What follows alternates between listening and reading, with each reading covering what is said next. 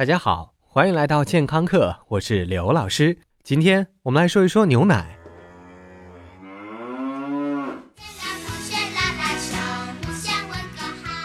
喝牛奶是很多人小时候非常开心的一件事儿，当然也有人很讨厌。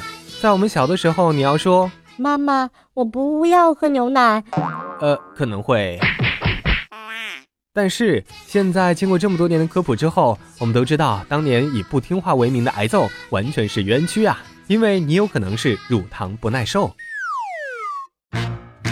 经常看美剧，你就会发现，大部分家庭剧里，为了突出角色的差异性，基本上都会有一个角色不是坚果过敏，就是乳糖不耐受。总之，编剧们就要让一个人看起来脆弱一点，或者有明显弱点，在他们一不小心吃进了这些食材之后，可以顺理成章的挂掉，或者让一家人重归于好，再或者把责任推给另外一个无辜的角色。这样的编剧套路让我有段时间觉得美国人真脆弱，吃点花生就要一命呜呼，要么就是喝杯牛奶就要上吐下泻。其实。在在国内，有更多的人遭遇这样的问题，比例高达百分之九十三，甚至有新生儿对母乳都出现了乳糖不耐受的症状。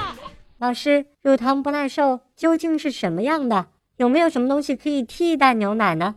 乳糖。是一种双糖，广泛存在于哺乳动物的乳汁当中。每一百毫升牛奶中就大概有四点五克的乳糖。乳糖要在人的小肠内被乳糖酶分解成为葡萄糖和半乳糖之后，才可以被我们人体吸收。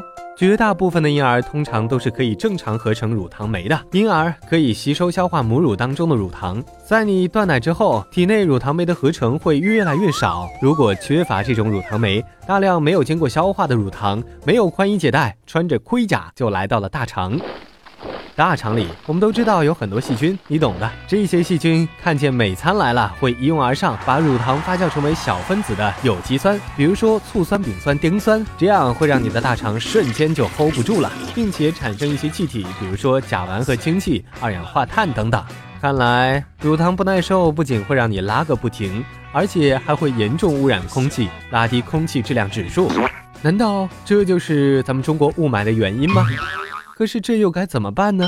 其实大自然给了我们很多选择，呃，应该是超市给我们很多选择。比如说杏仁奶、豆奶、椰奶和米浆，这些虽然没有牛奶有营养，但是多少能起到代替的作用。先来说一说豆奶，豆奶是这几位中真正的种子选手，也是我们最熟悉、最实惠的好伙伴。从蛋白质的角度来说，豆奶能提供和牛奶一样多的蛋白质和更丰富的钾。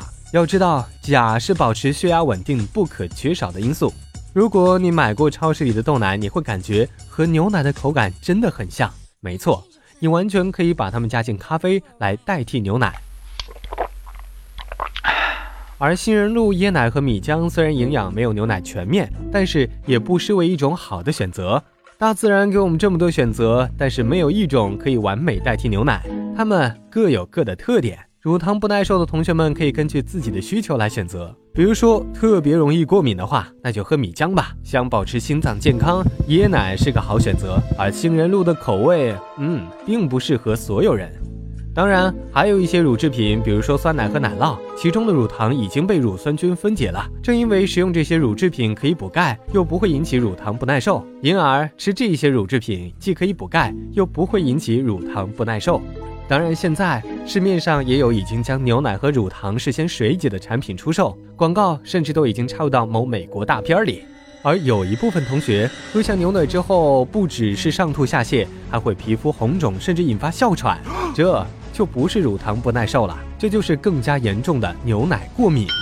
如果是这样的话，那就不用怪罪乳糖了。即便是针对乳糖不耐受的牛奶，你也不能喝，因为放倒你的是牛奶中的蛋白质。所以你在买任何食品的时候，都要留心其中有没有牛奶成分。好的，感谢收听，回见。